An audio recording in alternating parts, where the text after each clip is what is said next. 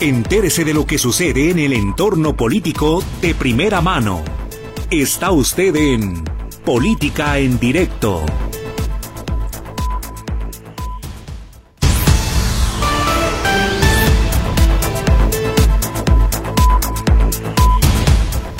Hola, ¿qué tal? Muy buenas tardes. Gracias por acompañarnos en Política en Directo. Hoy es miércoles 28 de febrero de 2024 y el programa está conducido por Gerardo Huerta. Él está en la operación técnica. En este micrófono soy Esperanza Romero Díaz. Además de invitarle a que se quede con nosotros, lo hago a que participe. Solamente que le pido que hoy únicamente sea vía WhatsApp o Telegram.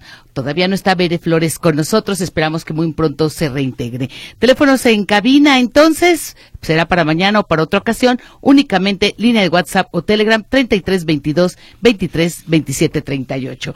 Y como buen miércoles, hoy contamos con el comentario político del abogado Miguel Ángel Arevalo Ramírez. Él es especialista en datos personales y derecho corporativo y más que oportuna su intervención porque, entre otras cosas, hoy nos hará un comentario acerca de la filtración de datos personales de la corresponsal del New York Times, una especialidad cada vez más en boga, pero que hasta hace poco tiempo no era muy conocido. El teléfono, el, el tema de la protección de los datos personales y esta ley, la controvertida ley después de que el presidente hace la filtración hace unos días. ¿Qué tal, Miguel Ángel Arevalo Ramírez, abogado? ¿Cómo estás? Buenas tardes. Esperanza, muy buenas tardes. ¿Cómo estás, a ti, todo? Contento, como cada miércoles, de estar con ustedes. Pues bueno, la, noticia de esta semana sin duda ha sido la filtración del número telefónico de una periodista de New York Times, que bueno, pues según el presidente de la República eh, y ante cuestionamientos de una reportera en la mañanera, le comenta que, qué sucede con la ley de transparencia, ¿no? Eh, con la ley de datos personales y el presidente responde de manera preocupante que por encima de la ley está el presidente de la República. Eso eh, pues realmente es eh, un discurso bastante, bastante preocupante en un Estado constitucional como es el mexicano y muy fuera de lugar de un presidente que se llama y se autodenomina demócrata. A ver, ahora Esperanza, ¿qué es lo que ocurre con el tema de la filtración de datos personales? El presidente estaba facultado, el presidente tenía eh, la legitimidad de, exponer el número telefónico de la periodista. Claro que no. Y eso, bueno, pues eso el INAI ya lo tendrá que, determinar. Eh, si el número telefónico de la periodista estaba protegido en términos de la ley o no, así como eh, la posible sanción a la que se pudiera hacer llegar al presidente, aunque eso ya competiría directamente a órganos internos de Presidencia de la República. Que bueno, con el antecedente de la filtración de datos patrimoniales y financieros del señor Carlos Ordemola, sabemos que el INAI hizo su trabajo, pero que bueno, pues cuando llegó al órgano interno de la Presidencia de la República, ahí se quedó todo. Esto, pues, ¿qué nos eh, hace pensar que es urgente una reforma a la Ley General de Protección de Datos Personales en Posición de Sujetos Obligados, toda vez que si bien el INAI puede hacer su trabajo y puede encontrar irregularidades o violaciones a la ley de protección de datos personales, si esta sanción llega a ser determinante en el órgano interno de cada dependencia o de la propia dependencia que cometió la, vulneración de, de, información, pues estamos ante una situación de ser juez y parte, ¿no? Y quién dentro de la presidencia se va a atrever a castigar al nuevo presidente. Abogado, aquí me gustaría hacerle dos preguntas para tener más claridad en el tema. Eh, primero, ya nos dijo, el tema sensible se trataría de quién estaría en papel de juez y parte y tratándose de la línea jerárquica, nada más ni nada menos que el titular del Ejecutivo Federal.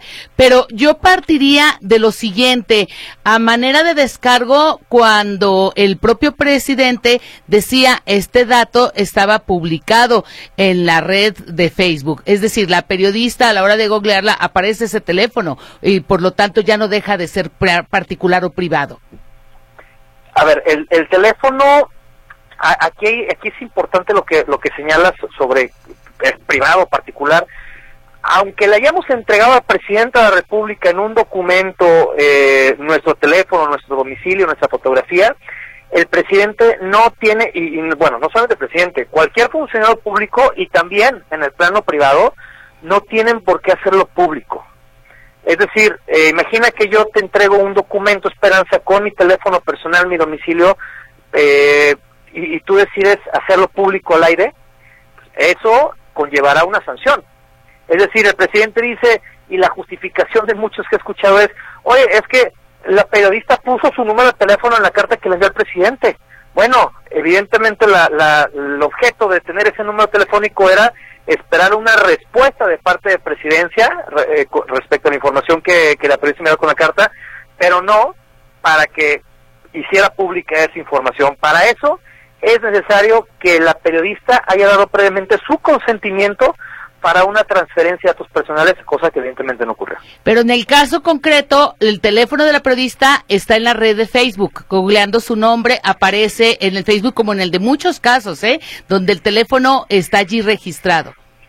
A ver, aquí hay datos que se pueden considerar de carácter comercial o profesional, que esos datos, eh, al menos en la ley de protección de datos en posesión de particulares, que ojo, este no es el caso, porque estamos hablando de una entidad pública, esos datos no están regulados por la ley, porque son datos que podemos encontrar en redes sociales, podemos encontrar en páginas de internet, en tarjetas de presentación, en nuestra página de internet, por ejemplo, pero para sujetos obligados se tiene que cuidar toda esta información. Entonces, de manera independiente, aunque la información esté en una fuente de acceso pública, como puede ser el caso del teléfono de la periodista, el presidente no tiene, no tiene el, el poder, no tiene la autorización sin mediar el consentimiento previo a la periodista para hacer público a través de sus canales de comunicación el dato de contacto de esta periodista. Eh, y por otra parte, abogado, partiendo de lo que usted señala, de que se trata de una institución de carácter público la que va a sancionar a un servidor público, en este caso el de mayor jerarquía, me voy a lo que marca la ley. ¿Qué tan actualizada, qué tan eh, adecuada es la ley en la materia y sobre todo en el tema de las sanciones? ¿Qué tipo de sanción puede recibir el violador de dicha ley? Además de multa o una medida de apremio, ¿qué otro tipo de sanción? La sanción es administrativa meramente, Esperanza. La ley es una ley del año 2018, la sanciona el presidente, el expresidente Enrique Peña Nieto, fue una de sus últimas eh, leyes promulgadas. Y aquí es importante aclarar que existen dos leyes en México que protegen la información personal. La ley federal y la ley general. La diferencia es que la ley federal la protege de entre particulares y la ley general para sujetos obligados, es decir, autoridades públicas, en este caso federales. La sanción que puede llegar a tener el presidente, como tú dices, es una, es una multa, eh, una multa que tendrá que pagar el propio eh, sujeto obligado sancionado, el propio funcionario público sancionado. Es decir, no es que la multa tenga que salir directamente de la presidencia, pero sí tendría que salir el presidente en el caso de que se llegue a comprobar que existe una vulneración a, los derechos de protección de datos de esta periodista, pero todavía tendríamos que esperar a que el órgano interno de transparencia de la presidencia de la República haga lo propio con el presidente. Y bueno, ahí es donde realmente dudo que vaya a suceder algo. Tenemos una ley adecuada, es una ley relativamente nueva, ya nos lo precisó usted, data del 2018. Digamos que tenemos una ley vanguardista. Considero que sí, en, lo que respecta a la ley de sujetos obligados a la ley general, tenemos una muy buena ley, es una ley que de hecho ha servido de ejemplos para otras legislaciones a nivel eh, Latinoamérica y a nivel internacional. Eh, es una ley bastante moderna, es una ley muy adecuada a la realidad. Lo que sí hay que reformar definitivamente las luces es la ley federal. Esta ley federal, la que protege la protección de datos personales en temas de particulares, es una ley del año 2010 que ya necesita una reforma urgente a, sus artículos. Decía yo que es un campo de especialidad relativamente nuevo y precisamente usted, abogado, es de los primeros que se especializó en el tema y le preguntaría, ¿qué es más común el que tenga, digamos que clientes o ciudadanos que lo buscan para la defensa que tiene que ver con violaciones por parte de un ente público o de la ley federal, de, un asunto entre particulares? Eh, la mayoría de nuestros clientes son en tema de particulares. Muy pocos eh, conocen, a ver, la verdad es que muy pocos conocen sus derechos tanto con particulares como con autoridades públicas, pero la mayoría de los asuntos te puede decir que el 95% tienen que ver con violaciones a la privacidad y a la protección de su información con eh, entes privados. Y la mayoría tiene que ver con bancos, instituciones de información crediticia como Buró de Crédito, Círculo de Crédito y eh, inmobiliarias o, en general ya tiendas de conveniencia con publicidad y, información no, no solicitada. Pues vaya, insisto, es un tema eh, que cada vez tiene más campo de acción y que las universidades deben de tomar en cuenta a la hora de formación de los futuros abogados. Es correcto, desafortunadamente el día de hoy no hay ninguna universidad en el país, ojo, ninguna universidad en el país que tenga la matrícula de protección de los personales en su carrera de derecho. Pues abogado, no puedo concluir su participación hoy sin preguntarle acerca del escenario político porque ya este viernes arrancamos con las campañas y parece que ya estábamos en ellas. Pues no, a ver, la verdad es que yo no diría que ya arrancamos, arrancamos las campañas desde hace ya varios meses, Esperanza, tú y yo lo sabemos cómo se maneja esto y estas intercampañas, campañas este, previas y, y bueno, estos nombres que se inventan para poder hacer proselitismo electoral sin, sin, entre comillas, violar la ley o hacerlo de manera anticipada. Eh, a ver, ya todos conocíamos quiénes iban a ser los candidatos, ya sabemos quiénes van a ser los candidatos, en muchos casos ya sabemos quiénes son los ganadores, perdedores, y en otros, pues los que simplemente están contendiendo nomás por ver a ver qué pega, pero los acuerdos políticos entre partidos ya los conocemos, ya vamos, ya está, ya estamos más afuera que adentro, ya casi se acaba el proceso electoral afortunadamente. Pues según se le quiera ver, ¿ya casi acaba o apenas comienza? Para mí ya casi acaba, porque ya llevamos casi un año en este proceso electoral fuera del margen legal y, ya ya estamos algunos meses de que sea la elección y agradecido de que ya va a terminar tanta publicidad y desperdicio de dinero público. Viene lo más intenso. Recomendación a quienes nos escuchan. Recomendación, una recomendación electoral es, por favor, hagan las cosas con conciencia, conozcan a sus candidatos, no se dejen llevar por partidos políticos, eh, conozcan a la persona que está votando y, bueno, si esta persona ha estado brincando como chapulinito de un lugar a otro, duden de su integridad y de sus principios. Muchísimas gracias, abogado Miguel Ángel Arevalo Ramírez, por su comentario político de este día. Especialista en datos personales y derecho corporativo y analista político en Política en Directo. Así, gran esperanza de todo, todo, Buenos días. Muy buenas tardes. Y miren, para seguir con el tema de la protección de datos personales, una nota de carácter nacional, el INE está dando a conocer que el Pleno de este Instituto Nacional eh, eh, es, es, el INAI, el Instituto Nacional de Transparencia y de Acceso a la Información y Protección de Datos Personales, el INAI, está dando a conocer que arranca con una investigación de oficio y es por las presuntas violaciones que hay en el tema de la filtración de los teléfonos celulares de los candidatos a la presidencia por Morena y aliados de Claudia Sheinbaum y por el PAN PRI PRD la candidata Xochil Gálvez. Adriana Alcalá, quien es el comisionado presidente del INAI, dijo que como es del conocimiento público, este fin de semana se filtraron y publicaron en las redes sociales los números telefónicos y los nombres de diversas personalidades.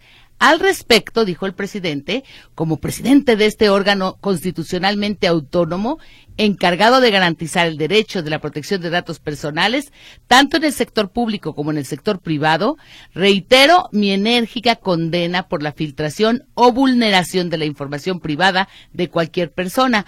También el presidente Adrián Alcalá hizo un llamado a la prudencia, porque esta información privada expuesta en Internet puede derivar en algún tipo de actividad ilícita, también puede lastimar la dignidad y la seguridad de las personas involucradas e incluso en las de sus familias. Así es de que la información es que el INAI comenzó de oficio con la investigación correspondiente por esta filtración y por las presuntas vulneraciones al darse a conocer los teléfonos de algunos políticos y particularmente de las candidatas Claudia Sheinbaum y Xochitl Galvez. La comisionada del INAI, Josefina Román, dijo que la investigación de oficio va a permitir determinar si existió una transgresión a las disposiciones en materia de esta ley, la Ley de Protección de Datos Personales. También dijo que el INAI dará seguimiento a las publicaciones realizadas el pasado 24 de febrero pero también a cualquier manifestación que se realice en las diversas redes sociales y en general en la red pública de Internet. Dijo que las investigaciones dan cuenta de que el INAI no va a tolerar este tipo de violaciones, la violación de la privacidad, y dijo que habrá consecuencias legales para quienes lleven a cabo este tipo de vulneraciones. Y mire, antes de irme a la pausa, comentarle que de acuerdo a un reporte que nos hizo nuestro compañero Héctor Escamilla Ramírez, hay poco interés en los ciudadanos por ser funcionarios de casilla. Aquí lo interesante sería comparar con otros procesos qué tanto ha crecido el desinterés o si se mantienen los mismos términos, digamos que la apatía o la falta de involucramiento, de tiempo también. Hay quienes dicen, por más que yo quisiera, en mi trabajo no me dan las facilidades para aceptar esta invitación que me hace la autoridad. Dice nuestro compañero Héctor Escamilla que a pesar de que les tocan a su puerta, les invitan en forma comedida, personal, a ser funcionarios de casilla, solamente 41 mil personas. Este, este es el déficit, eh, es el déficit que se tiene hasta el momento, porque tendremos 10 mil 900 casillas instaladas y no hay personal suficiente para que esté allí como funcionario de casilla. Recuerden que se requieren varios para que tenga una buena marcha el proceso y se ha dado capacitación a 57 mil personas, pero se requieren más de 98 mil. Por lo tanto, las autoridades del INE y el presidente de la Junta Local del Instituto Nacional Electoral, Luis Zamora Cobian, dijo que tendrán que involucrar más a los jóvenes, invitarlos, incluso que hagan su servicio social como funcionarios de casilla, ver el mecanismo por el que se puedan interesar para que participen y se involucren. Y mire, algo que a mí me consta, que conozco quienes han eh, hecho el papel de funcionarios de casilla en el pasado, que quedan con una muy grata experiencia, incluso hablan de la buena organización, hasta del incentivo que al final reciben por parte de la autoridad a manera de bono, precisamente por la buena marcha de este trabajo, un trabajo sumamente importante, la capacitación para invitar al personal y decirle en qué consiste su trabajo. Y hay quienes, cuando viene el proceso electoral en curso, buscan de iniciativa personal acercarse y decir, levanto la mano, yo quiero ser. De acuerdo a los datos que dio el responsable del INE, el presidente de la Junta Local, Luis Zamora Cobian, las personas que han sido visitadas eh, se han visitado más de medio millón de en domicilios, más, medio millón de ciudadanos en diferentes puntos de la ciudad y se ha notificado en persona a 176 mil, pero solamente poquito más de 57 mil han dicho sí, han aceptado ser funcionario de casillas, es decir, menos de una tercera parte de las personas que son invitadas. Es momento de hacer una pausa. No le cambie, quédese con nosotros. Recuerde, el día de hoy estaremos buscando y contactando al padre Gabriel Espinosa Íñiguez, él es vocero de Salvemos Temaca, para que nos hable acerca de los compromisos en vías de cumplimiento cómo van y hasta dónde pueden hablar los pobladores de Temaca, Acacico y Palmarejo de misión cumplida. No le cambie, estamos en política en directo.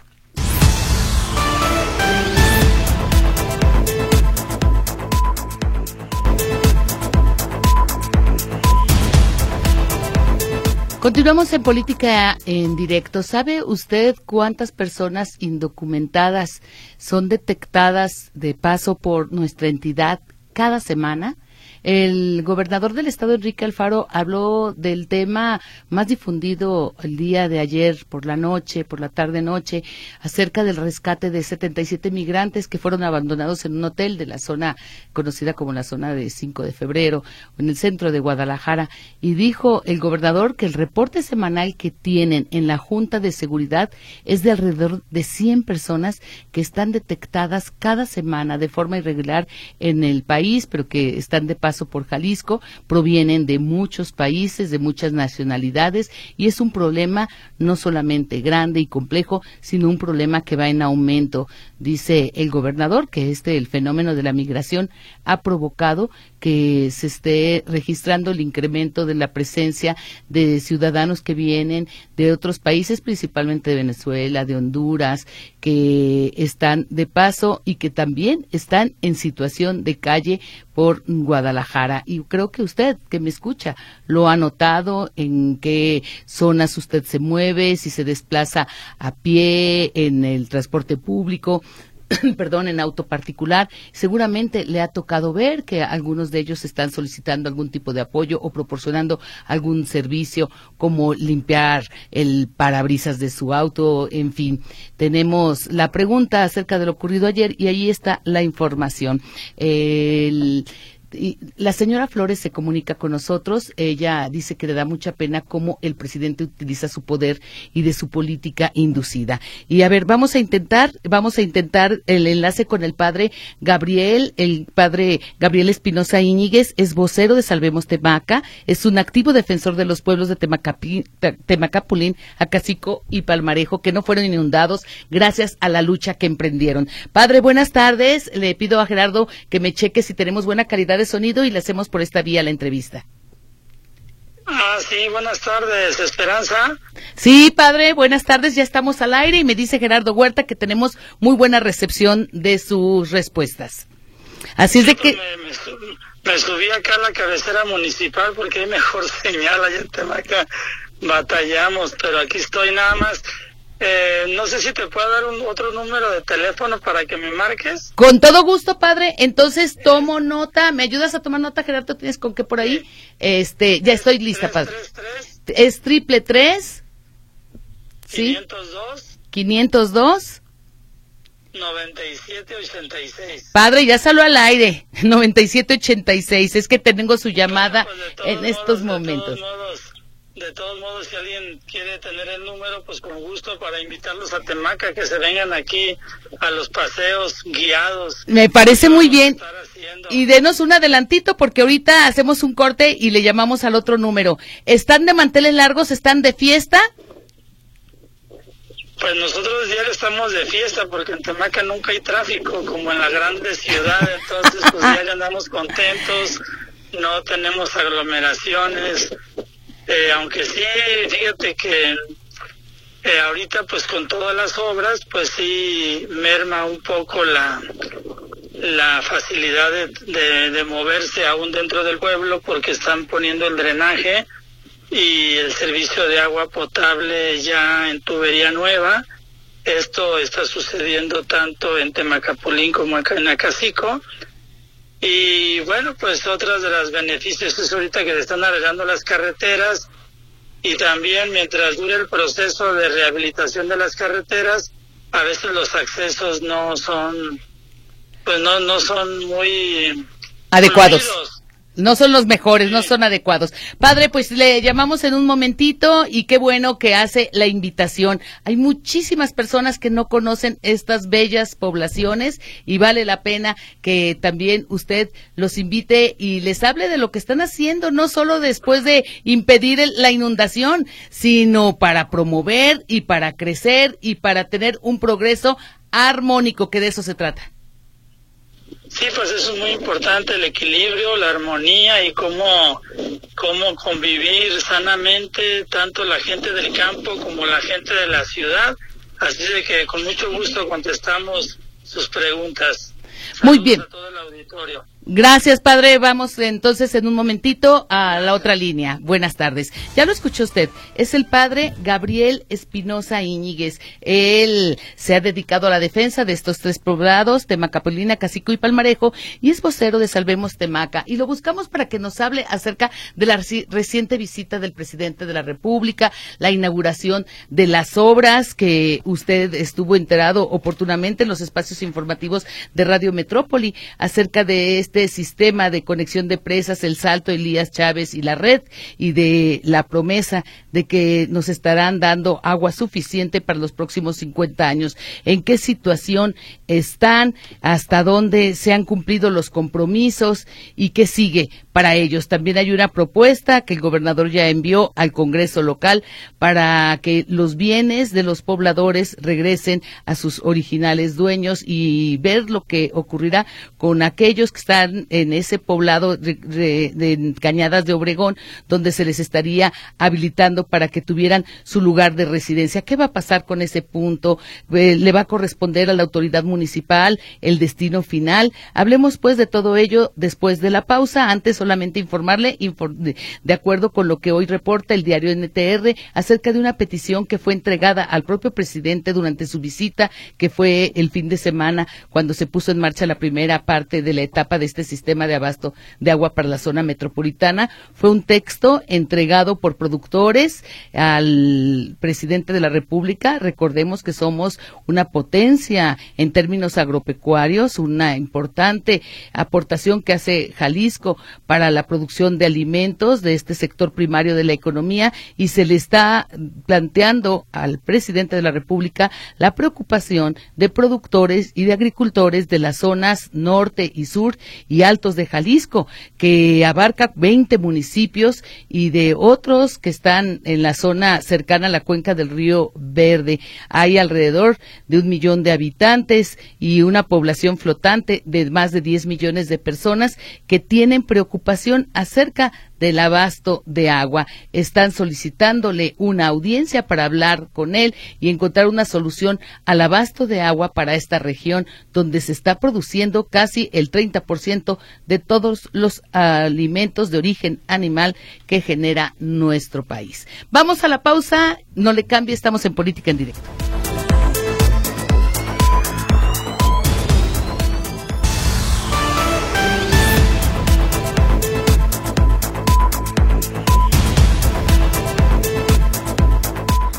Continuamos en Política en Directo y ahora sí el tema de la calidad de la llamada superada y agradecemos al padre Gabriel Espinosa Íñiguez su atención y sobre todo su interés de esta entrevista, de este enlace para que todos los interesados en conocer qué está pasando después de que se cumplió el compromiso de no inundar estos tres poblados y qué sigue, qué acuerdos tomaron con el presidente. Saludamos a Gabriel Espinosa Íñiguez, vocero de Salvemos Temaca. Padre, ahora sí, le escuchamos. Sí, oye, Esperanza, Gerardo y todo el auditorio, pues bueno, en primer lugar, una de las cosas que están sucediendo es que nos sentimos muy agradecidos y muy en particular con eh, Ondas de la Alegría, con Radio Metrópoli, que es una estación que también de alguna manera ha contribuido a este enlace entre la ciudadanía de Guadalajara y de otras partes del estado de Jalisco. Eh, y yo creo que el difundir la revolución del agua, la lucha contra la presa del Zapotillo, que no es negar el agua a nadie, sino más bien buscar soluciones de manera sustentables y respetuosas con el medio ambiente y que la distribución del agua, que es un regalo de Dios, que es un elemento vital, no se convierta en objeto de negocio, como sucede con el tema de las represas o de los acueductos que de repente se construyen con dinero público y al final los beneficiarios son unos cuantos empresarios que ya salió verso sin esfuerzo. Entonces, eh, yo creo que los acuerdos con López Obrador fueron no se desmantela la presa porque ya había mucho dinero gastado del erario público, pero sí se hacen seis ventanas para que no se inunden los pueblos ni las tierras de cultivo. Eh, y por otra parte que el agua que se guarde en la presa se mande a Guadalajara pero también ahí hubo un detalle con el presidente Andrés Manuel que realmente se beneficie con el agua a las poblaciones eh, más vulnerables, que no vaya a ser que el agua del río Verde al final beneficie a, a los campos de golf, a los grandes jardines de ciertas colonias y la gente pobre, la gente de las periferias siga siga sin agua para el uso doméstico. Entonces ese fue el primer acuerdo. Ya muchos temas jurídicos como la auditoría técnica y financiera, como las disculpas públicas, como las garantías de no repetición, son cosas que se han estado empujando desde los abogados solidarios de un comité comunitario encabezado por Gustavo Lozano de León, Guanajuato, que por cierto me gustaría que luego lo entreviste porque es importante también las perspectivas que vengan desde Guanajuato, desde el Observatorio Ciudadano del Agua en los Altos de Jalisco, desde las comunidades de Acacico, Palmarés y Temacapulín. Eso es en general y esperamos que esta solución, que no es perfecta, pero es la que hoy por hoy tenemos en el presente, pueda ayudar en el tema del agua. La solución perfecta no es, bien lo dice padre Gabriel Espinosa Íñiguez, pero sí hay que señalarlo, es el mal menor.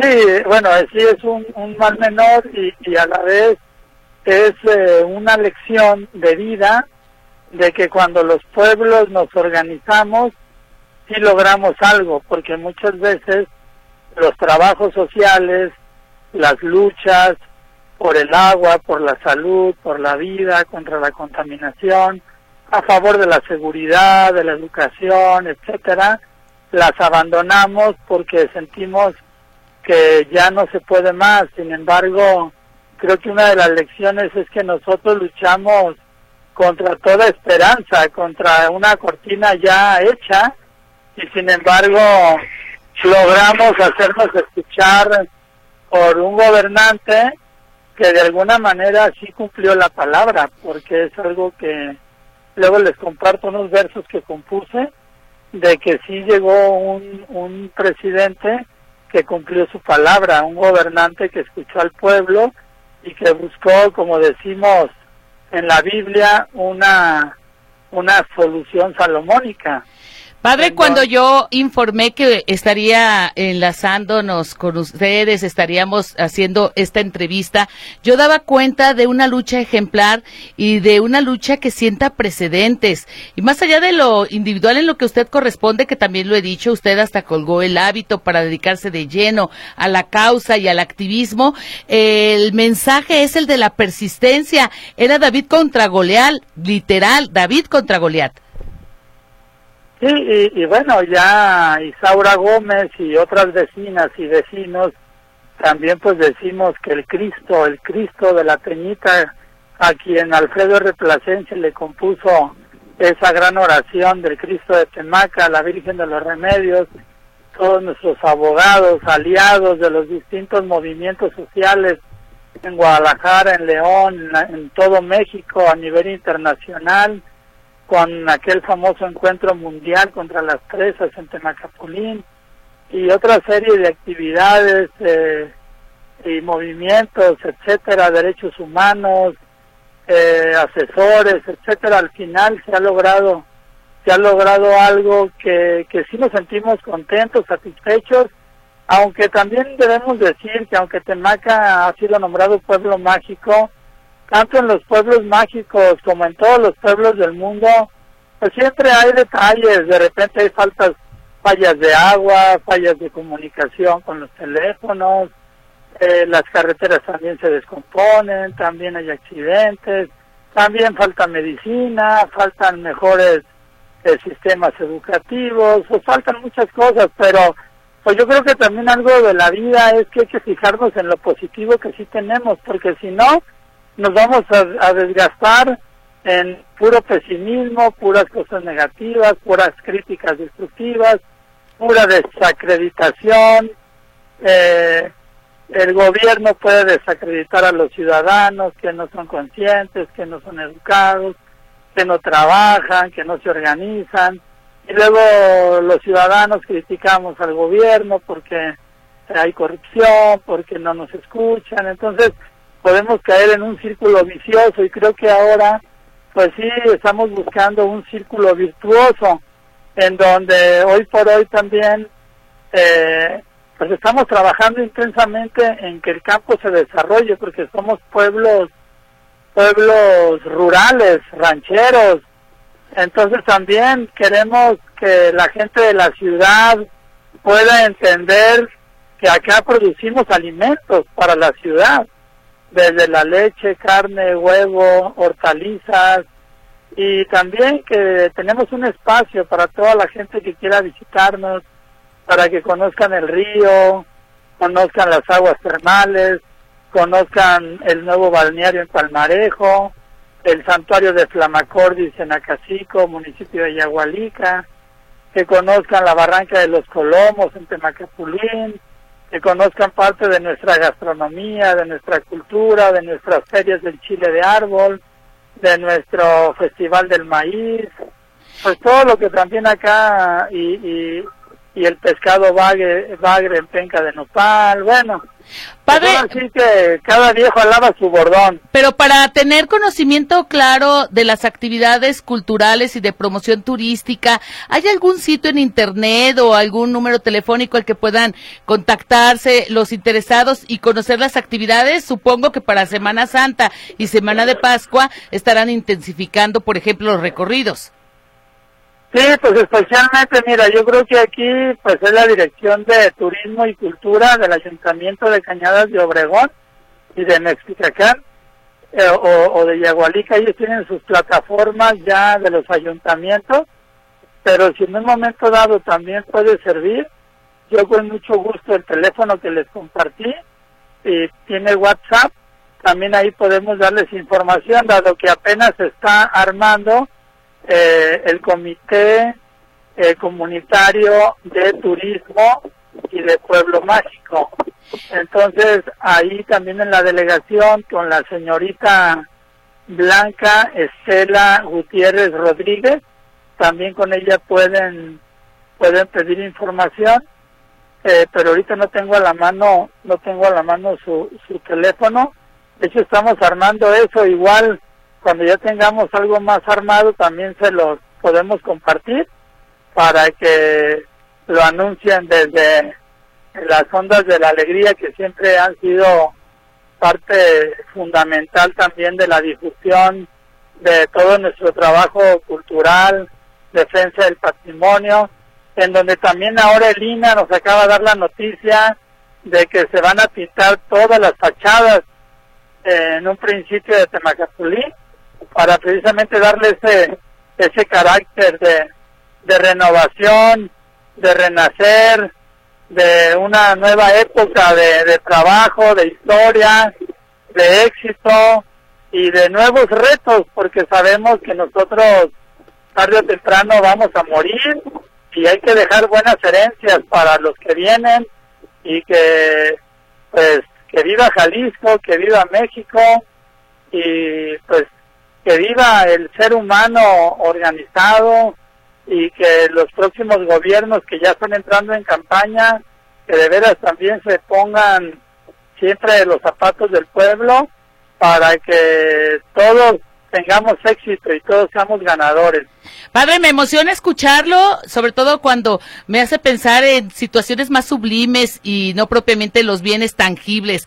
Pero sí tengo que preguntarle, y parte del interés de, entre, esta entrevista es acerca de la iniciativa que presentó el gobernador para que se desincorporen del dominio público los predios que eran antiguamente de habitantes de Temaca, Cacico y Palmarejo. 72 propiedades eh, 56 inmuebles que adquirió la Comisión Estatal del Agua y 16 que compró el gobierno de Jalisco. Eh, de esos tres poblados, que supuestamente originalmente serían inundados. Esto fue en los tiempos de Emilio González Márquez. ¿Qué opinión le merece que el gobernador haya enviado al Congreso esta iniciativa?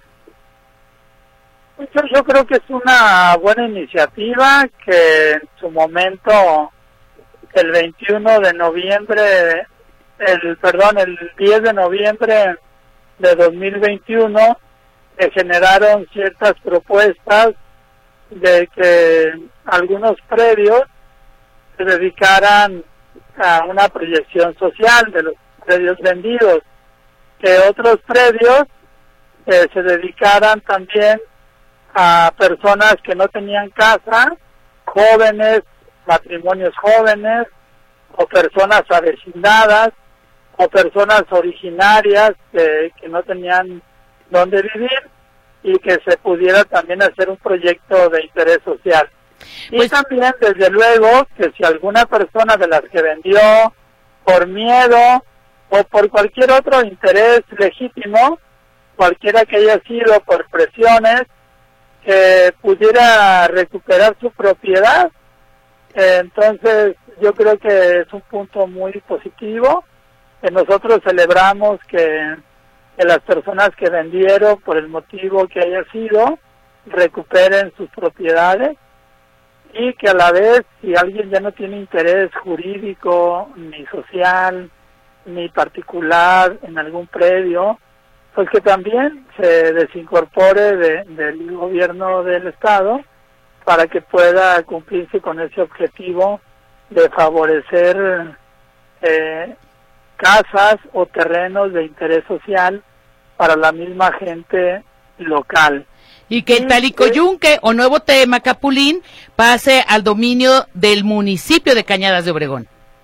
Sí, bueno, esto es algo que, que por garantía jurídica de las personas que ahí viven o que ahí vivirán, pues sí es muy importante porque hasta la fecha no está regularizado ahí ese predio, o sea, fue, o sea, ahí fue todo, fue todo irregular hasta la fecha, entonces qué bueno que el ayuntamiento de Cañadas pueda, pueda ya regularizar, recibir y que, y que bueno, como yo un día le dije al gobernador de Jalisco, Emilio González Márquez, bueno, pues ahora sí que si quieren hacer casas en Talicoyunque, pues qué bueno, para que mucha gente de Guadalajara se venga a vivir acá a los ranchos. A veces en Guadalajara la gente no cabe, ya no caben los carros en las calles, ya no caben los niños en las escuelas, ni los enfermos en los hospitales.